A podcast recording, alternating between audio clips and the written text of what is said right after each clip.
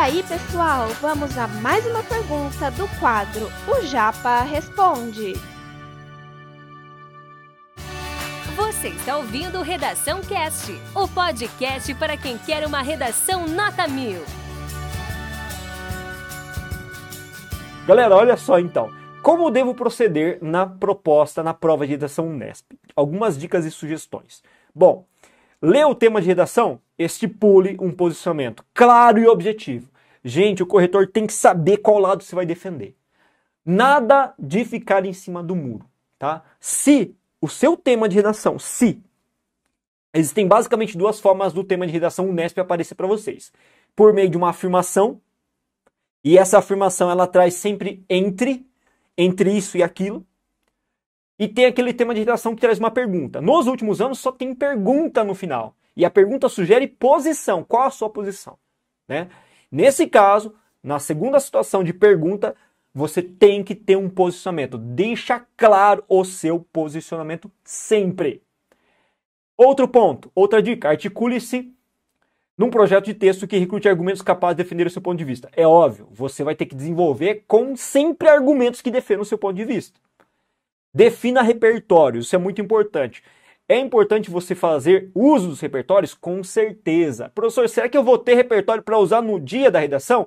Da mesma forma que você usa repertório no Enem como filme, como música, você também pode utilizar na VUNESP. Gente, música, filme, seriado, eu duvido que vocês não assistam. Eu duvido que vocês não acompanhem.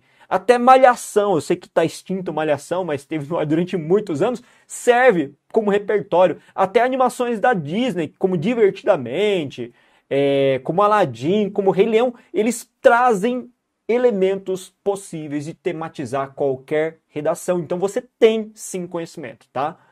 E por último, um outro detalhe importante: se o tema de redação for a partir de uma pergunta em que haja a possibilidade de duas posições distintas, é importantíssimo você tentar.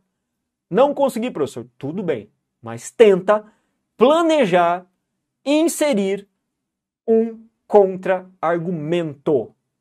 O que, que é um contra-argumento? Planeje um contra-argumento. Contra-argumento é uma argumentação que derrube a visão oposta à sua. Isso é importantíssimo, porque a Unesp adora o contra-argumento. Não pude fazer, professor, não me lembrei. Tudo bem, continua a sua vida, normal.